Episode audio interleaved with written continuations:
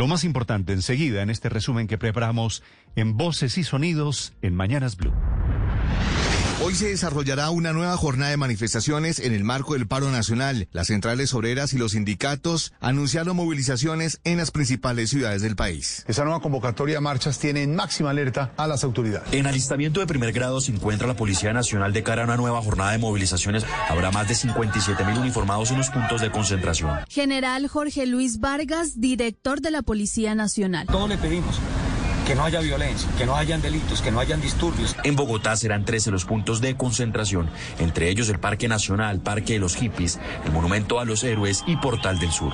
El presidente Iván Duque se pronunció después de una reunión que adelantó con diferentes sectores de Cali. Envió un mensaje a los voceros del paro nacional. Hemos manifestado la voluntad de tener estos espacios de negociación, de conversación con el Comité Nacional del Paro para que los colombianos podamos protegernos frente al COVID, podamos vacunarnos rápidamente podamos reactivar nuestra economía y construir un espacio para tener soluciones a toda la sociedad.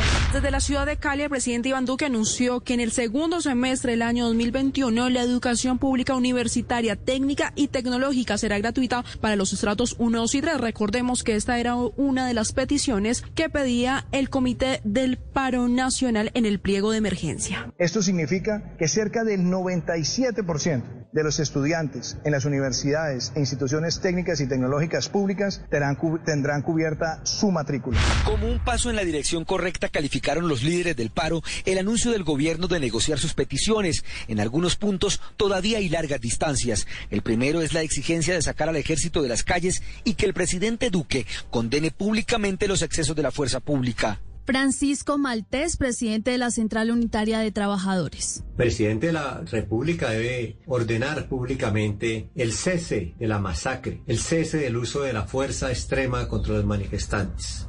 Esta es la primera garantía y básica para empezar cualquier negociación en esta coyuntura. La banda criminal La Cordillera estaría detrás del homicidio de Lucas Villa. Las autoridades trabajan en las pesquisas para dar pronto con el paradero de los responsables. Juan Carlos Restrepo, gerente del Hospital San Jorge de Pereira. A las 23 horas con 28 minutos falleció en nuestra unidad de cuidados intensivos el paciente Lucas Villa Vázquez, de 37 años de edad. Mauricio Villa, padre de Lucas Villa. Un minuto antes había entrado en paro, regresé, volvió, nos despedimos y se fue. Ahora sí nos tenemos que encontrar en los corazones, parce administración Biden volvió a pronunciarse sobre las protestas en Colombia. Pidió que se investigaran los reportes de excesos de la policía y reiteró que respeta la protesta pacífica, pero que el vandalismo y la violencia son un abuso de ese derecho. Um, uh, Así como condenamos la violencia y el vandalismo, hacemos un llamado a la policía para que respete los derechos de los manifestantes pacíficos. Debido a los bloqueos, la exportación de café a los principales mercados del mundo está afectada. Roberto Vélez Vallejo, gerente general de la Federación Nacional de Cafeteros. No, ya se han incumplido contratos en el exterior, ya los buques se han ido sin el café o muchos buques ni siquiera han calado en Colombia para llevar todo, es que no hay carga que llevar. El desabastecimiento de combustibles es uno de los problemas delicados que dejan las protestas y bloqueos en las vías. 11 departamentos tienen problemas. Juan Carlos Vélez, presidente de Petróleo. Hoy no tienen combustible Casanare, Arauca, El Chocó, parte del departamento del Huila, el Putumayo y el Caquetá. El Ministerio de Salud reportó 16.425 casos nuevos por COVID-19 cuando se procesaron 87.059 pruebas, dándole una positividad del 18,9%. Además, también se reportaron 429 personas que fallecieron a causa del COVID-19, en donde Bogotá desafortunadamente reportó 101 fallecimientos. Unanimidad, con 15 votos a favor, el Consejo de Seguridad de la ONU decidió aceptar la petición del presidente Iván Duque de ampliar el mandato de la misión de verificación en el país con el fin de hacerle seguimiento a las sanciones de la JEP.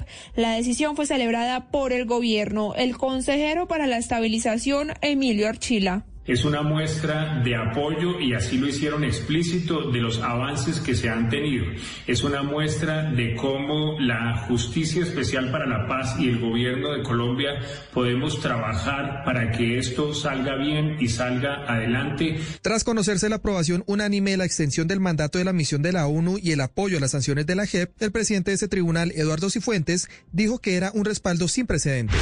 La Corte Suprema de Justicia emitió concepto favorable a la solicitud de extradición que hizo una corte de Texas, Estados Unidos, contra Yamit Picón Rodríguez, alias Chancho, señalado de ser el integrante del ELN en Santander que habría participado en operaciones de narcotráfico con el cartel de Sinaloa. La decisión ahora pasa a manos del gobierno para que le dé su tiquete de salida a Estados Unidos. Oriente Medio bajo fuego. Hay centenares de heridos en una de las regiones más conflictivas del planeta. Hamas y la yihad islámica pagarán por esto y pagarán un precio muy alto.